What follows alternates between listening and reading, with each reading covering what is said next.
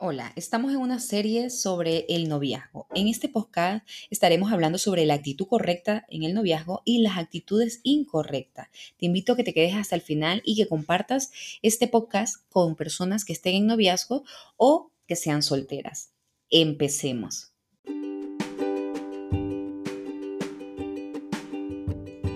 Hablemos sobre la actitud correcta.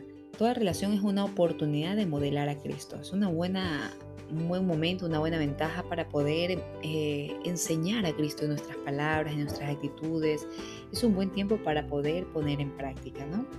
Todo lo que refiere al Evangelio. Sin embargo, una actitud incorrecta es que la relación se basa en mí y en lo que me gusta o en lo que deseo. Algo un poco caprichoso sería algo incorrecto en una relación de noviazgo. Una, en la relación correcta, la actitud correcta dentro de un noviazgo sería también, mis años de soltería son un regalo de Dios. No los vemos como, ay, estoy desesperada, estoy desesperado y me voy a casar y ya, ya, ya. No, no.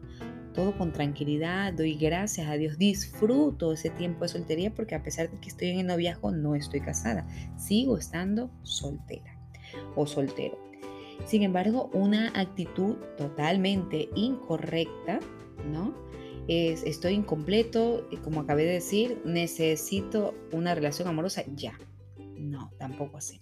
Una actitud correcta también es que la intimidad sexual debemos de verla como una recompensa para el compromiso matrimonial. Tiene que haber ese pensamiento, eso es una buena actitud.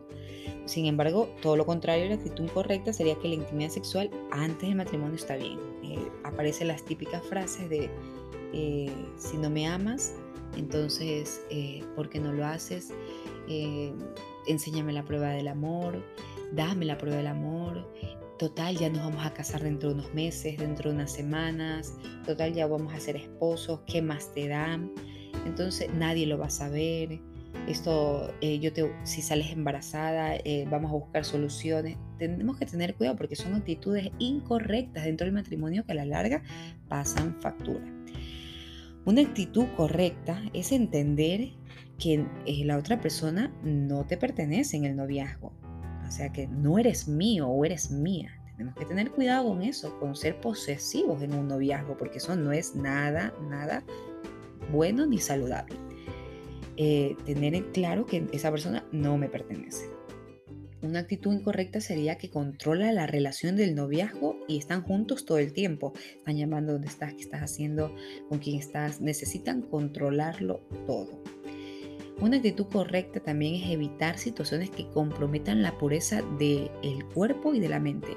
Dentro del cuerpo y de la mente especialmente la mente, entra en juego las películas, las canciones. Tenemos que tener cuidado del ambiente en lo que nos estamos moviendo. Si vamos a ver al ser una película erótica, una película subida de tono, una película donde aparecen escenas pornográficas, esos, esos dardos están siendo lanzados a nuestras vidas y nosotros que estamos en ese momento, en esa relación sentimental de noviazgo, eh, se, vamos a permitir que no solamente entre, sino que eso crezca y luego se reproduzca. ¿Y cómo se reproduce?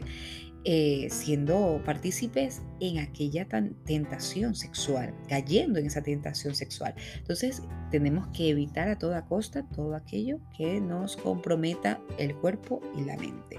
Sin embargo, todo lo contrario es aquella persona o aquellas parejas que buscan esas situaciones comprometedoras y esas, esos momentos de tentaciones, lugares oscuros, lugares solos y saben que son lugares para el placer sexual, para el, para, eh, el pecado en este caso, porque la sexualidad o las relaciones sexuales han sido diseñadas, son buenas, pero han sido diseñadas dentro del marco matrimonial.